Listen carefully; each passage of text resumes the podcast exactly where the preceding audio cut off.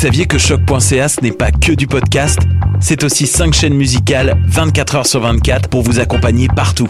Rock, indie pop, hip-hop, musique francophone et musique électronique en écoute gratuite et à volonté.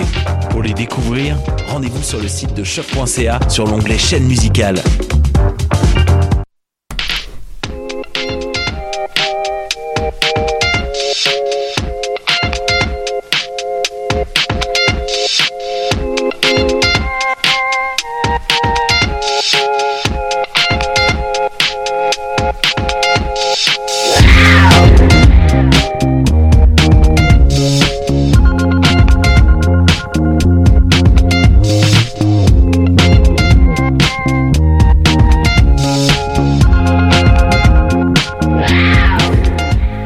Tout le monde, nous sommes le vendredi 29 janvier 2021 et on se retrouve aujourd'hui pour la 111e émission de l'Animal Politique. Déjà deux semaines que j'ai le plaisir de vous retrouver. Aujourd'hui, je peux vous faire une promesse. À la fin de l'émission, vous connaîtrez tous les visages, ou au moins toutes les voix, de notre nouvelle équipe pour la session à venir. Alors installez-vous bien confortablement. Ce midi, on va parler du fleuve Saint-Laurent qui ne gèle pas, des manifestations en Russie et du manque d'éducation sexuelle au Québec. Un programme très chargé, alors on perd pas de temps.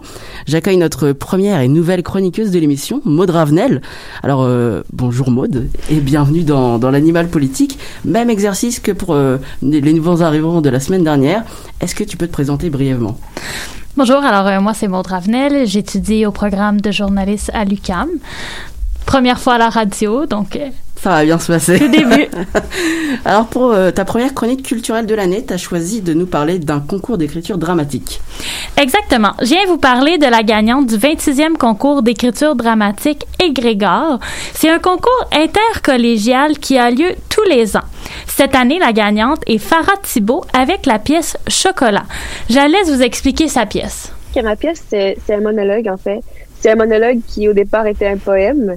Euh, donc c'est très très poétique. En fait, j'ai toute ma pièce ce n'est que des métaphores euh, sur le monde de l'enfance, sur euh, comment un enfant peut voir la différence.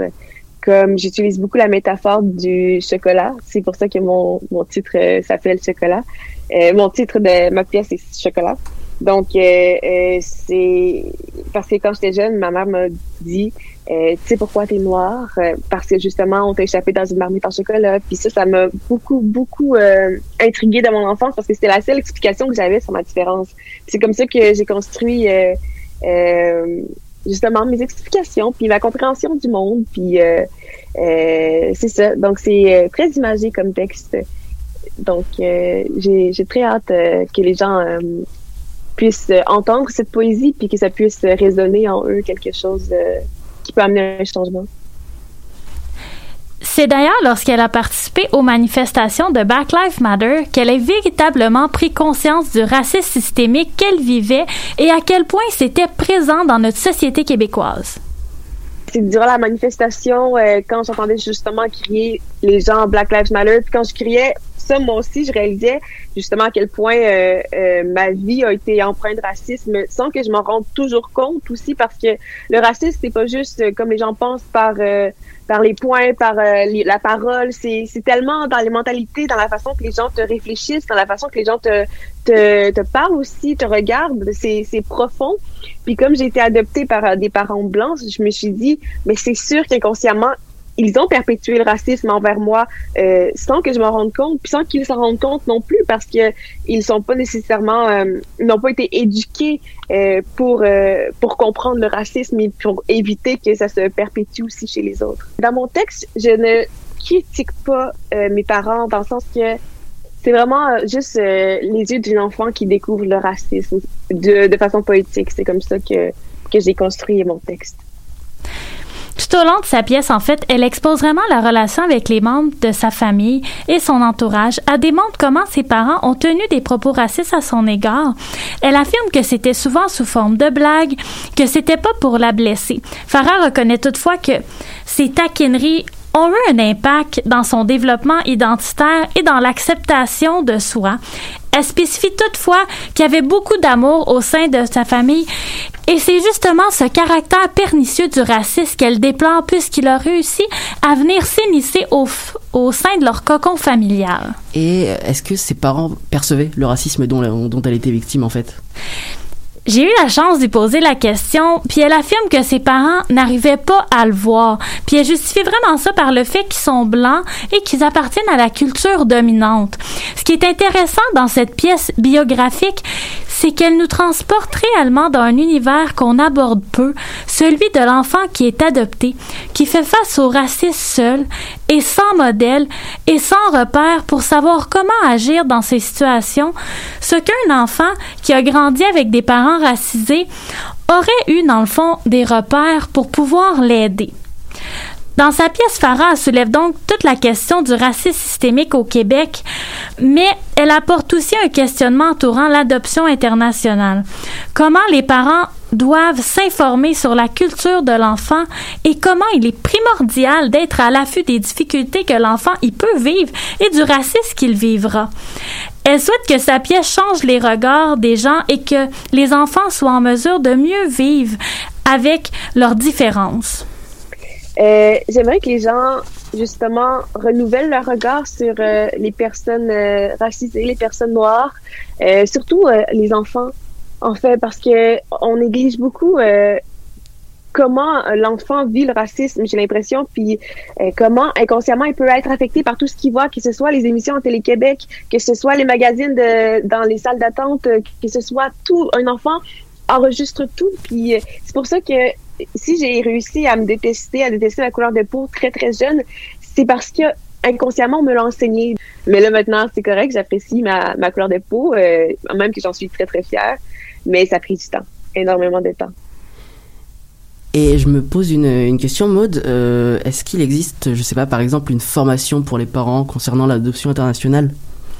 Mais Justement, je me suis entretenue avec Anne-Marie Piché, qui est travailleuse sociale et spécialiste en adoption internationale. Puis ce qu'elle nous dit, c'est que avant 2001, les cours étaient plus présents et maintenant, il y en a beaucoup moins. On les voit en fait, euh, on peut avoir ces cours seulement au 6 du Centre-Sud et Batcha et eux, ils vont aborder le racisme. Sinon, les parents doivent se tourner vers des organismes communautaires tels l'organisme communautaire hybride pour avoir ces formations-là. C'est sûr que Mme Piché, elle déplore vraiment le fait que il n'y a rien qui est uniformisé et que ses parents sont un peu laissés à eux-mêmes pour aller chercher l'information. Farah, elle croit que les parents devraient vraiment s'informer. Elle considère que c'est primordial. Et euh, pour finir, où est-ce qu'on peut lire sa pièce? La mise en lecture de son texte aura lieu le 17 avril prochain au Cégep Édouard Montpetit et lors du, du festival Jamais lu à Montréal en août. Espérons que son texte va vraiment éveiller les consciences sur la réalité vécue par les personnes noires et ces enfants adoptés qui se retrouvent seuls pour comprendre le racisme qu'ils vivent. Ah, merci beaucoup Maude pour cette première euh, chronique culturelle. On aura le plaisir de te retrouver dans deux semaines. Euh, quant à nous, on se laisse sur J'espère de Félix Diot.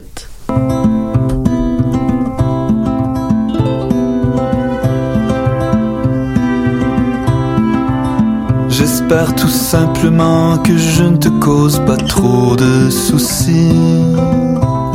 Que tu t'endors quand arrive la nuit, celle qui t'a donné des souvenirs si tendres, mais qui t'a laissé seul quand tu tremblais d'être rassuré.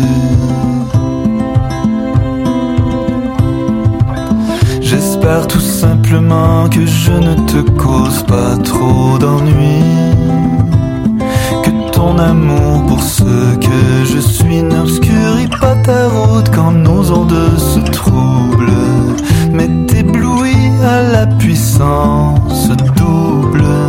Toi qui avais rêvé de lumière et d'errance, tu t'es posé avec moi le temps d'une danse dans un cabaret. Je ne savais pas comment tu t'appelais. J'espère tout simplement que je ne t'ai pas trop ralenti.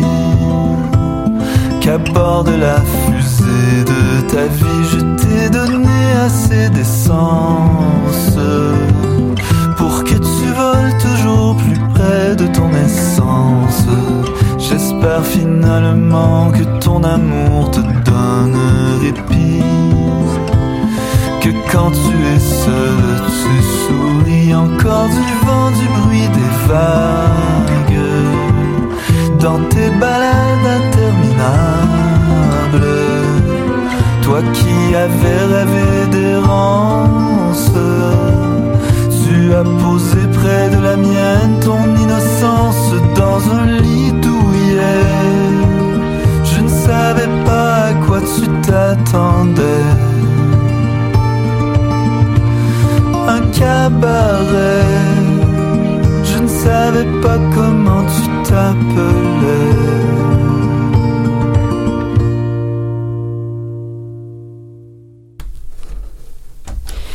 Il me reste plus qu'à vous présenter une chroniqueuse et on aura fait le tour de toute l'équipe de cette session. Alors j'ai pour habitude de dire euh, le meilleur pour la fin, mais toute règle a son exception.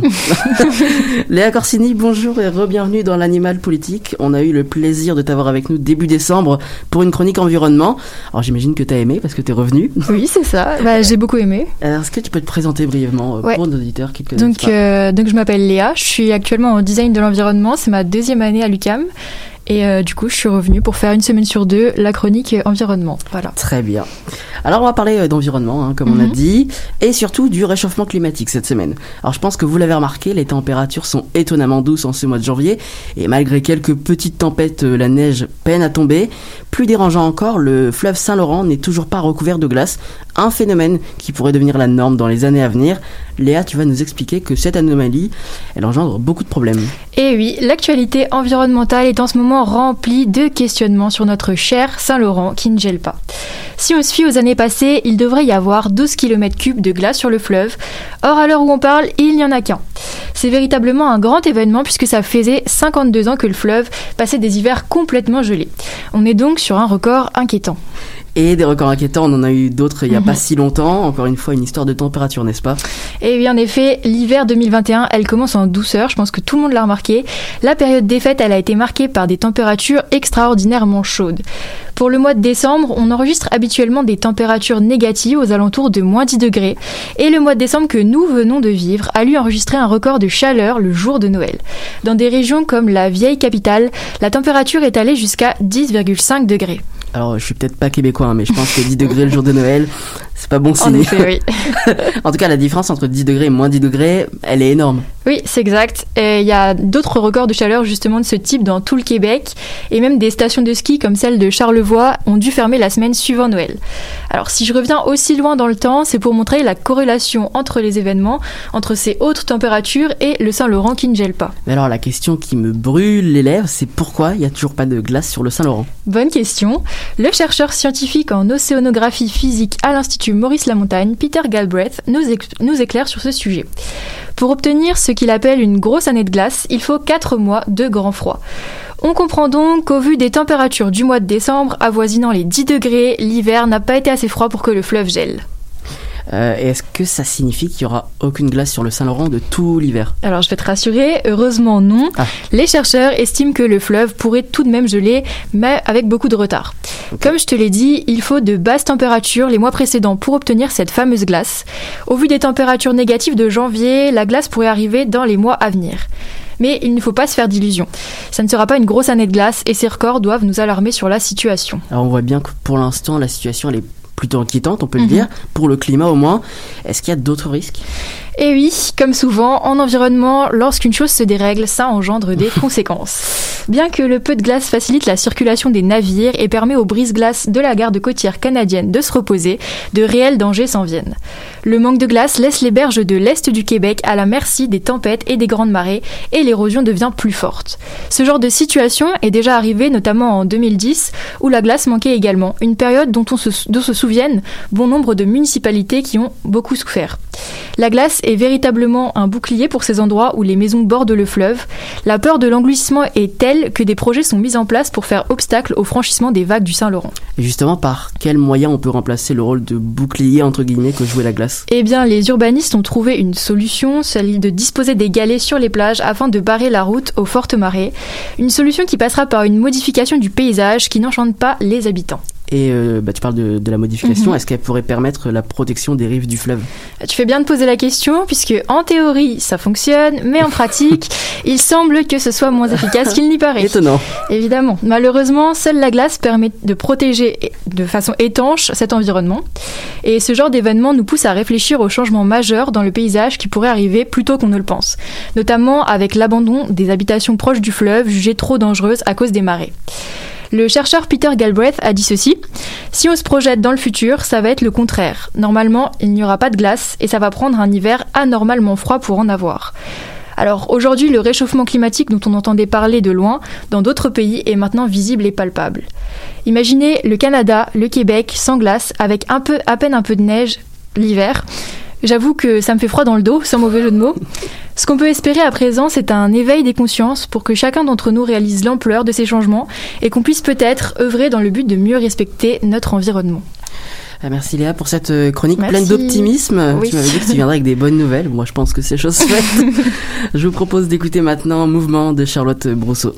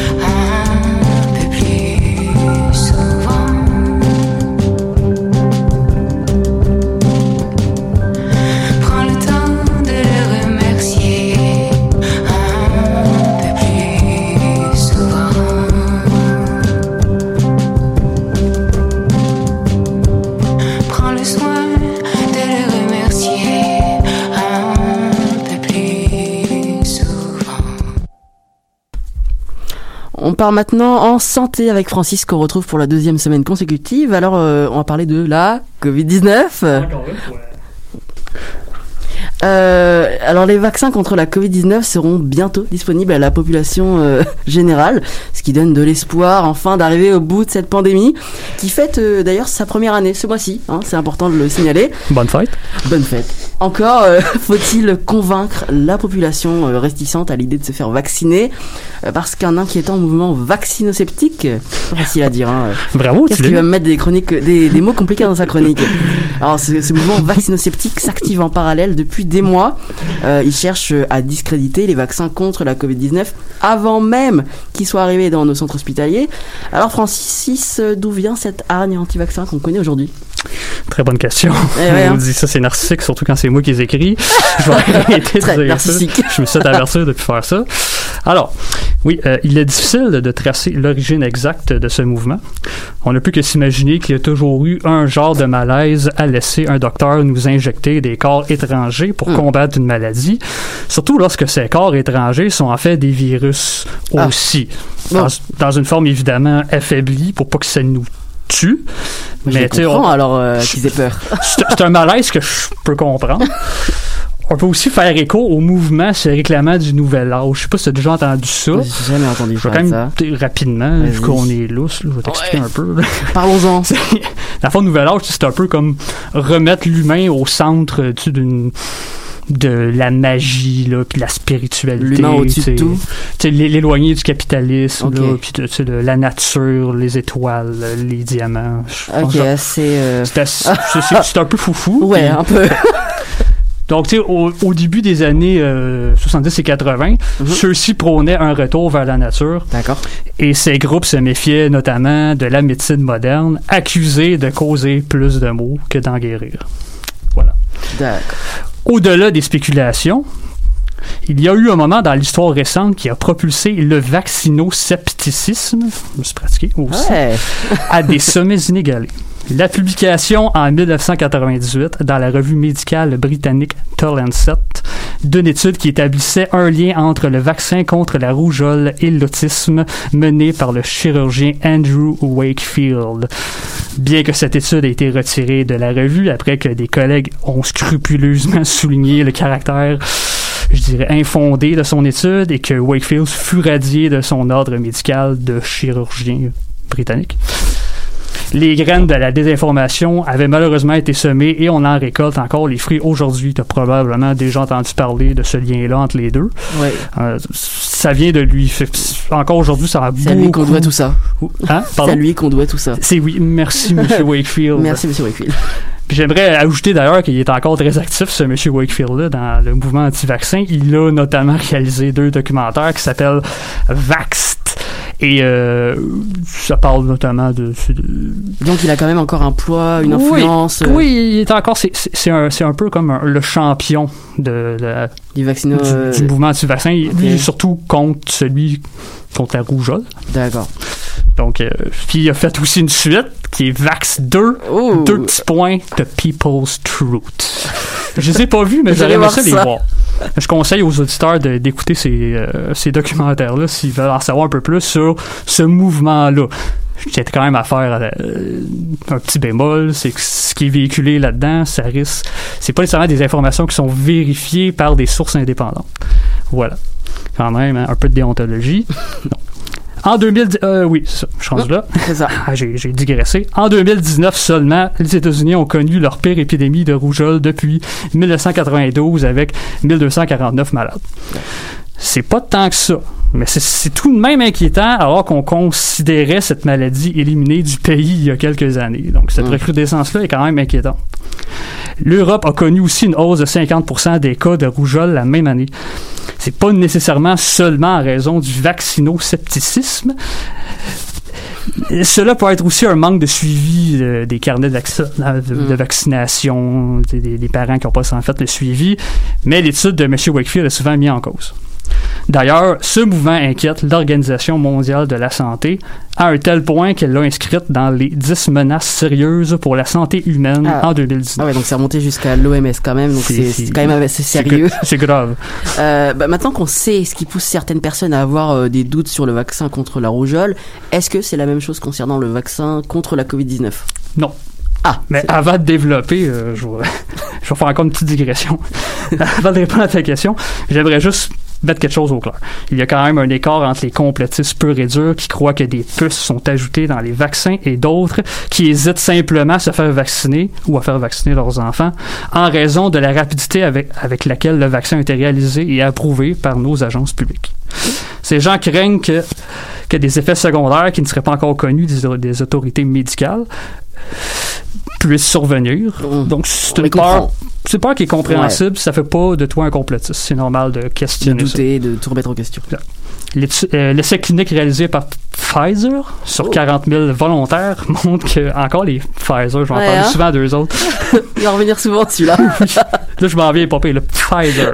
C'est deux consonnes collées, c'est Passe difficile. des heures chaque jour à t'entraîner, j'imagine. Exact, comme le vaccinoscepticisme. bon, le temps file, là, je vais rouler. Sur 40 000 volontaires montrent que ce vaccin provoque parfois des effets indésirables classiques, comme des courbatures, des maux de tête, et certains ont eu un gonflement des ganglions. Ça, c'est ce qui... C'est rassurant. Quand t'es malade, c'est comme t'as des petites bosses. C'est Mm. bon, c'est pas très rassurant, effectivement. un seul effet sérieux a été relevé après, après avoir reçu ce vaccin. La survenue de la paralysie de Bell. Je t'explique c'est quoi. C'est une paralysie faciale qui est heureusement temporaire, mais on s'entend que c'est quand même assez désagréable quand t'as la moitié de la bouche qui fonctionne plus. c'est un peu inquiétant, je comprends. Mais heureusement, c'est une fréquence de seulement 4 cas sur 18 000 Bon, ça va. euh, euh, sur des personnes suivies euh, sur deux mois. Puis c'est pas tant cette fréquence-là est pas tant différente de celle qu'on peut observer généralement pour cette paralysie, puis aussi euh, 4 sur 18 000. Donc c'est difficile de savoir si c'est vraiment causé par le vaccin. Pour ce qui est des doutes qu'on pourrait qualifier de moins raisonnables, certaines publications sur les réseaux sociaux ont laissé entendre que le vaccin modifierait l'ADN. Cette affirmation viendrait d'une généticienne française controversée, Alexandra Henrion Claude, dans une entrevue accordée à la web télé d'extrême droite TV Liberté, qui a été vue plus d'un million de fois. Encore là, c'est- un peu douteux, le TV Liberté. non, hein. La technologie utilisée par les vaccins de, Pf- de Pfizer, ah, je l'avais presque, Ah, presque. s'appelle ARN messager. Contrairement aux autres vaccins qui contiennent des protéines de virus, cette technologie contient du matériel génétique qui entre dans les cellules et les incite à produire les protéines requises eux-mêmes. Elles donnent des instructions génétiques à l'organisme, puis disparaissent ensuite sans rien modifier. Donc, euh, pas de danger que tu, que ton ADN soit modifié, que tu aies un autre membre Ça me supplémentaire. rassure. Je me sens mieux là. Oh, je, suis là pour ça. la, la même technologie, encore une fois, le ARN messager, inciterait l'organisme à, à attaquer. Ah, ça, c'est un autre, excuse, Ok. j'ai j'ai oublié de la mettre en contexte. Il y aurait une autre euh, information qui dit que les vaccins causeraient l'infertilité chez les femmes. Et euh, la même technologie inciterait l'organisme à attaquer une protéine qui joue là, un rôle dans la formation du placenta, la syncytine-1. Un mot très romantique. Ah, très, très. Elle apprend plutôt à l'organisme à s'attaquer à la protéine S du virus qui ne partage pas assez de ressemblance avec la syncytine 1 pour que l'organisme se trompe. C'était possible que les femmes deviennent fertiles, les, ceux- celles qui auraient contracté la COVID-19 seraient devenues infertiles. Donc, il y a pas de, tout Non. est beau. Ça ne cause Jusque-là, pas. ça Affaire classée. Comme tu peux le constater, ce sont des affirmations qui, à première lecture, ont l'air d'être scientifiquement recevables. Ça, ça cause des doutes compréhensibles chez beaucoup de personnes parce que moi, j'ai lu ça moi-même. Sans, sans, sans avoir vérifié les faits, j'aurais pu croire, avec tout le jargon scientifique, que, c'est, euh, que ça se tient. Alors, évidemment, bon, euh, on- il est important de rappeler qu'on ne souhaite à personne euh, d'être infertile. Au final, comment on arrive à diminuer l'influence euh, d'un mouvement comme celui des anti-vaccins? C'est plutôt difficile, mon cher Nicolas. Pour chaque information mensongère qui est vérifiée et dénoncée, trois autres verront le jour dans des canaux disparates, donc difficiles à suivre. Internet, c'est plutôt vaste. Le psychologue Olivier Klein, qui a été interviewé par euh, l'équipe des décrypteurs, une équipe que j'aimerais moment donné travailler avec, parce qu'ils sont vraiment cool, euh, qui est professeur à l'Université libre de Bruxelles, se dit plutôt pessimiste quant à la possibilité de convaincre les vaccinosceptiques du bien fondé des vaccins. Ouverture des guillemets, citation. Je pense qu'on a peu de chances de faire changer d'avis ces personnes-là. Les personnes auprès desquelles on peut agir sont celles un peu en marge du mouvement, qui doutent encore, qui hésitent. Fermeture des guillemets. Selon lui, il y a moyen de discuter avec ces personnes, d'apporter de l'information, de faire du fact-checking. Il ajoute, ce qui est très important avec les gens avec ces personnes. Ah non, excuse-moi, moi je me suis trompé de ligne. Ce qui est très important avec les gens qui doutent, c'est de maintenir le dialogue. Parce que ce qui va susciter l'ad- l'adhésion au mouvement complotiste, c'est le sentiment qu'on est sur des planètes différentes, qu'on est irréconciliable.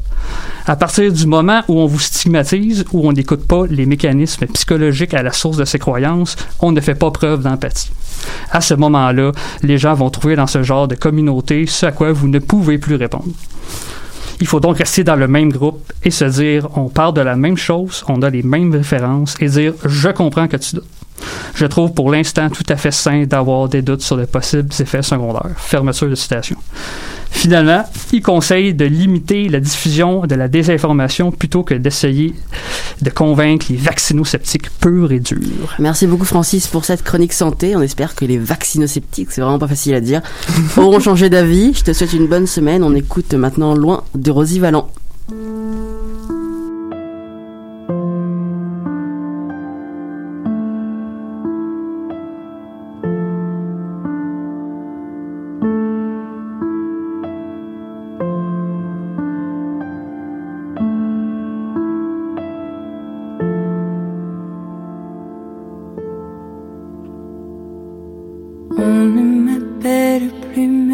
Je m'en fous. Je suis paix ici et maintenant. Ça brasse un peu moins mais je m'en fous. Je sens que bientôt nous abdiquerons de ne pas avoir leurs yeux de ne pas avoir leurs yeux. Prêtez-moi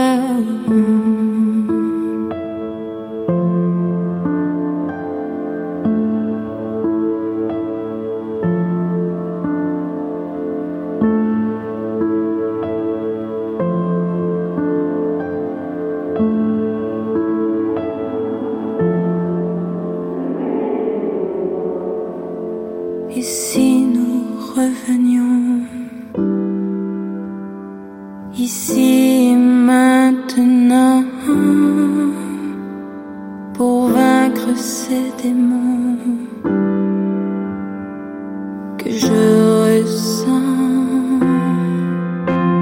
de ne pas avoir vos yeux et la beauté loin de mon cœur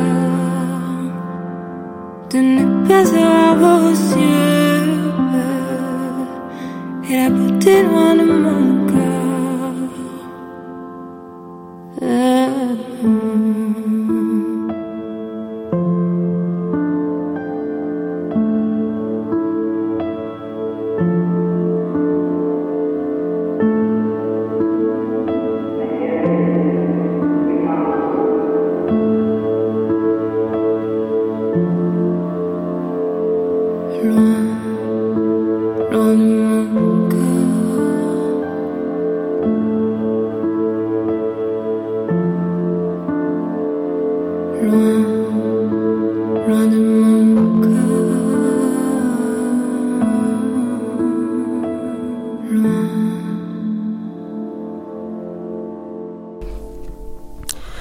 On est de retour avec Geneviève pour nous parler d'éducation et plus spécifiquement d'éducation sexuelle. La semaine dernière, les membres de la coalition Édusex, qui, regrou- qui regroupe une centaine d'organismes partout au Québec, ont lancé une pétition pour une éducation à la sexualité positive, inclusive et émancipatrice pour les écoles du Québec. C'est bien ça, euh, Geneviève? Oui, salut Nico. Salut à toi. Euh, donc, avant d'aller d'aller dans le vif du sujet, j'ai une question pour toi, Nico. Toi qui as étudié en France avant de venir étudier au Québec, est-ce que tu as eu des cours d'éducation sexuelle à l'enfance ou à l'adolescence? Euh, ouais, alors en- France, on a des cours d'éducation sexuelle au collège, alors, en quatrième, c'est vers euh, 13-14 ans, l'équivalent du secondaire 2 pour vous, je crois. Euh, mais pour être honnête, ça reste quand même très superficiel. Et euh, entre nous, euh, mon éducation sexuelle, elle vient pas. Enfin bref, passons. Parfait, on aura, on aura amplement le temps d'en parler plus tard, mais tu sauras qu'au Québec, le cours d'éducation sexuelle dans les écoles primaires et secondaires ont été abolis en 2003 par le gouvernement pour être ensuite réinstaurés sous une autre forme en 2018.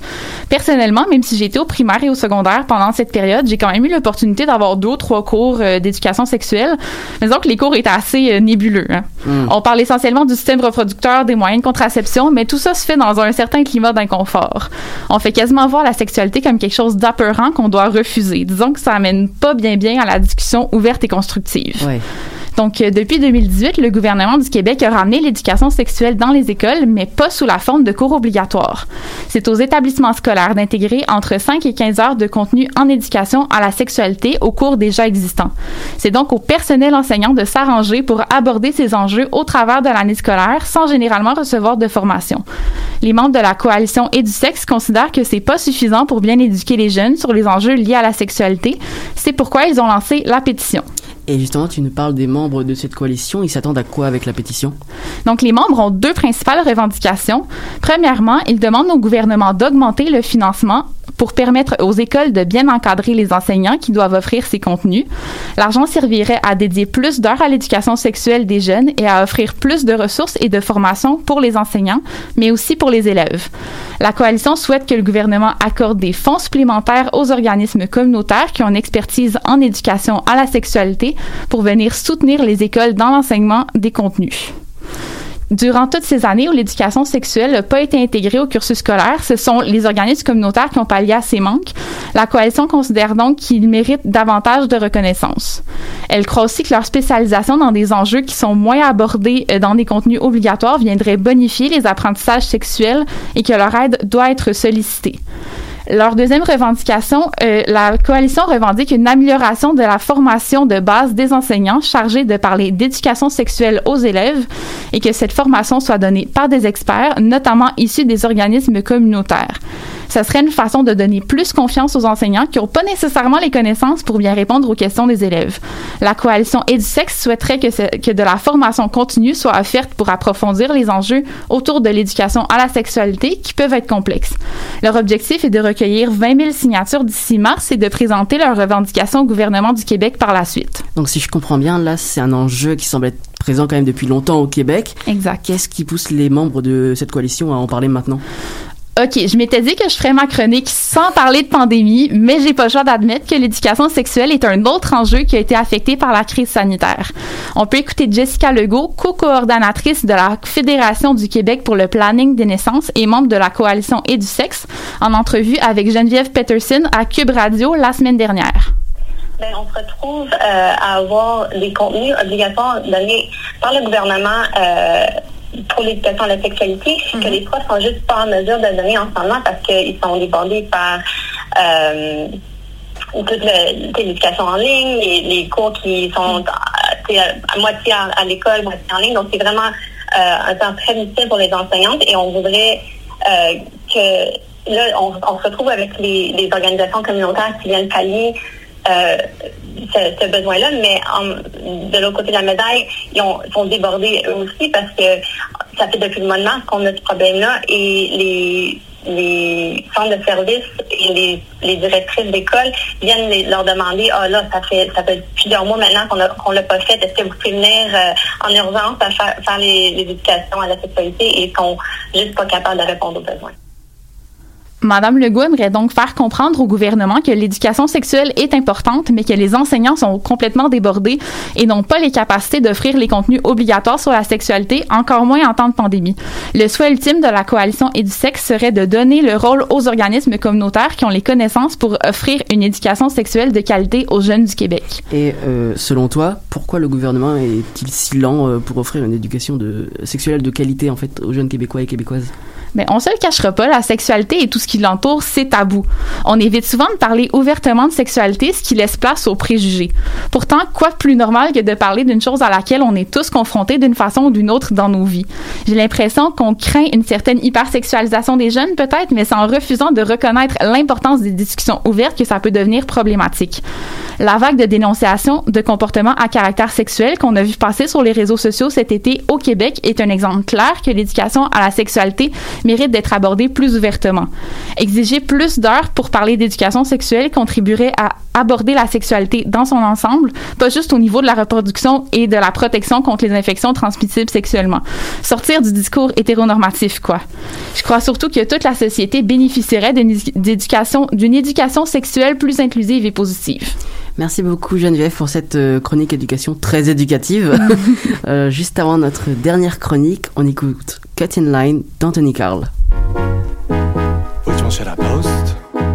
Which one should I post? All of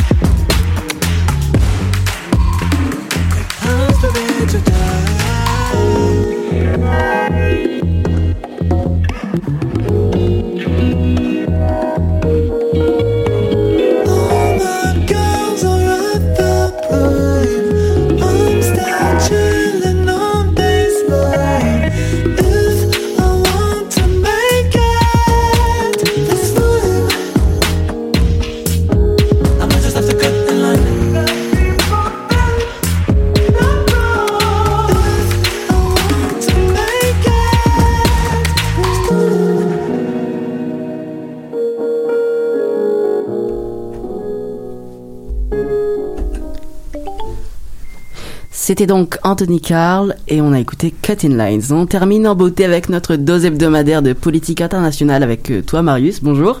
Salut Nico. Alors, euh, on s'en va en Russie maintenant où malgré le climat hivernal, ça chauffe.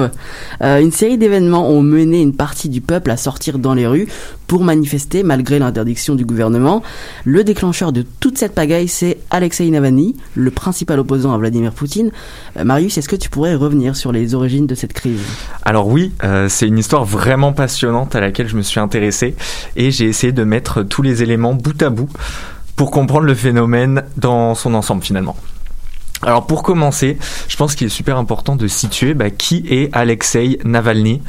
C'est euh, un russe de 44 ans qui dénonce depuis les années 2000 à travers différentes enquêtes la corruption des élites euh, du pays.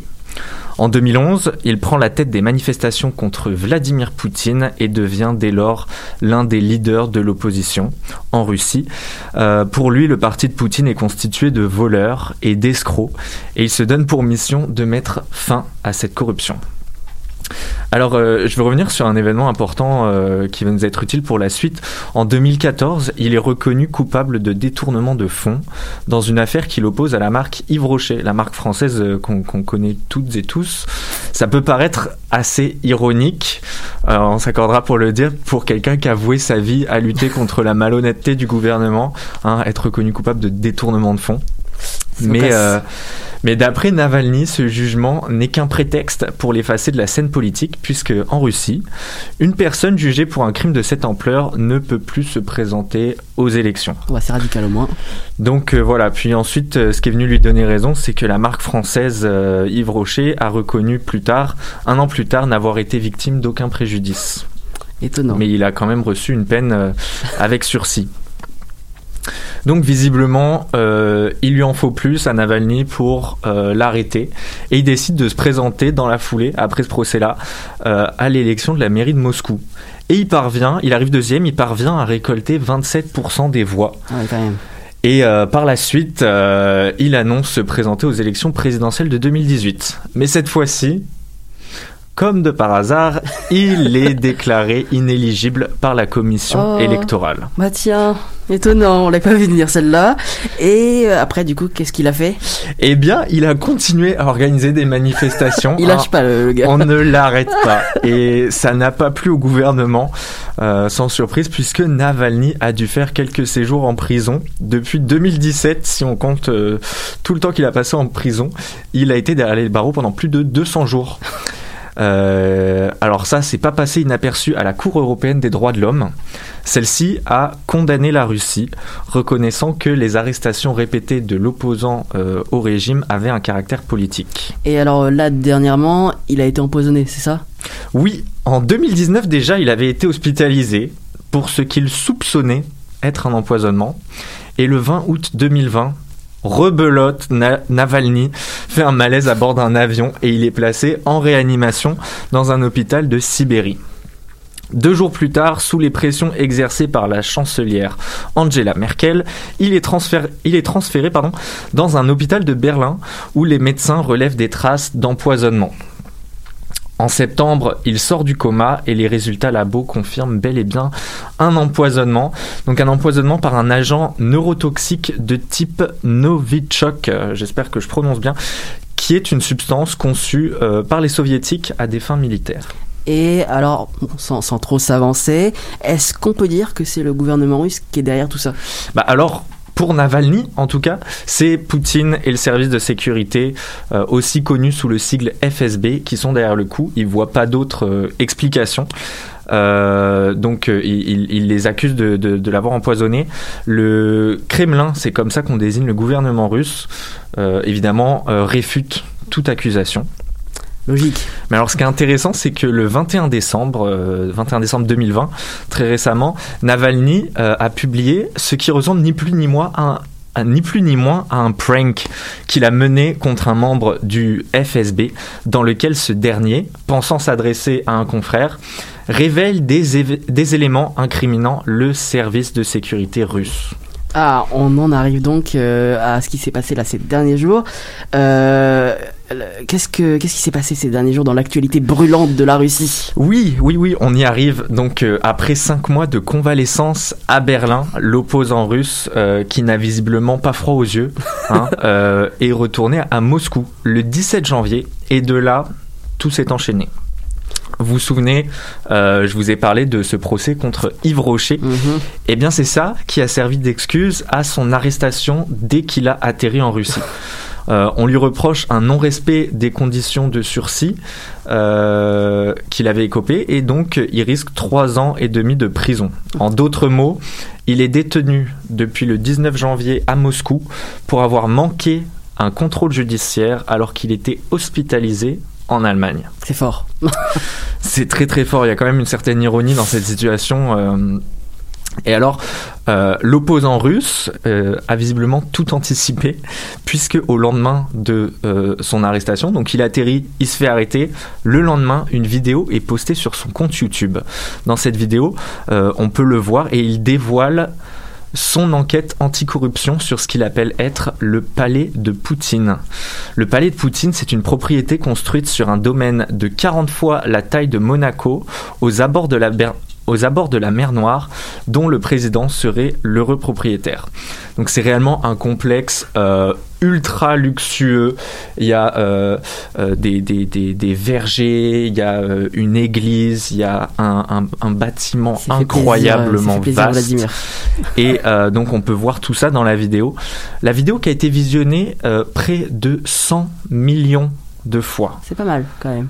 Et encore une fois, Poutine dément toutes les accusations. Euh, la vidéo lance également un appel à manifester et ça ne manque pas. Le 23 janvier, malgré l'interdiction de tout rassemblement, des manifestations se sont tenues partout en Russie pour exiger euh, la libération de Navalny et par la même occasion un système plus démocratique. Va faire d'une pierre deux coups.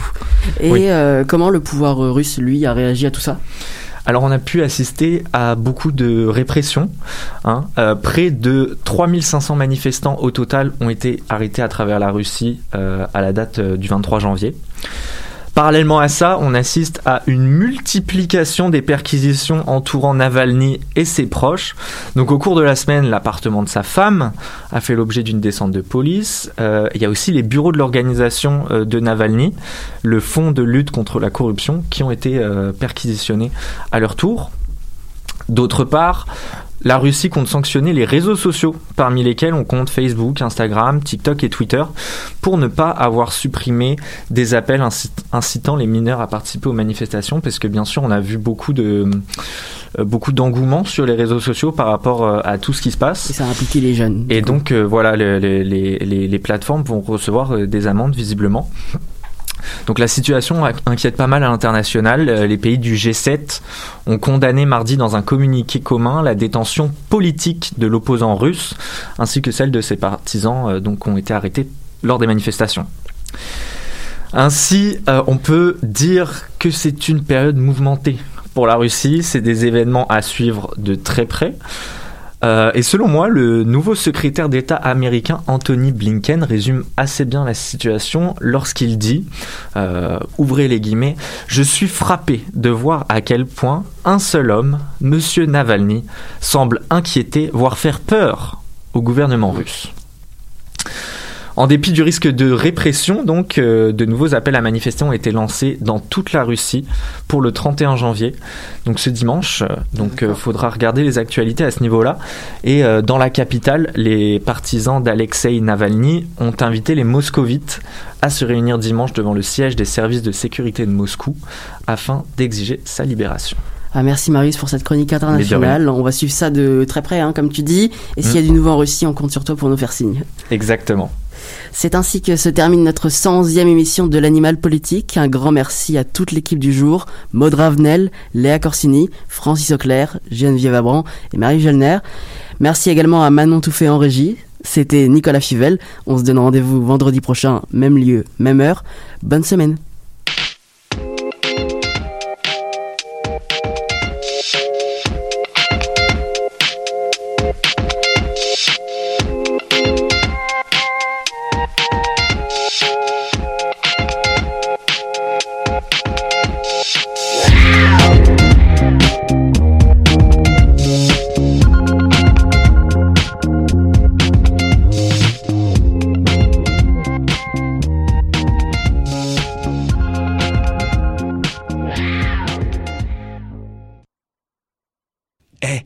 Saviez que choc.ca ce n'est pas que du podcast C'est aussi 5 chaînes musicales 24 heures sur 24 pour vous accompagner partout. Rock, indie pop, hip-hop, musique francophone et musique électronique en écoute gratuite et à volonté. Pour les découvrir, rendez-vous sur le site de choc.ca sur l'onglet chaîne musicale. Les productions Nuit d'Afrique vous invitent à la grande finale de la 14e édition des Silidor de la musique du monde. La vitrine des musiques du monde à Montréal. Rendez-vous le jeudi 4 février dès 20h en direct sur la page Facebook Silidor. Venez nombreux voter en ligne pour votre artiste coup de cœur et découvrez ceux qui seront consacrés Silidor, d'argent et de bronze. Prenez part au Silidor. Plus d'informations sur silidor.com, Facebook et Instagram.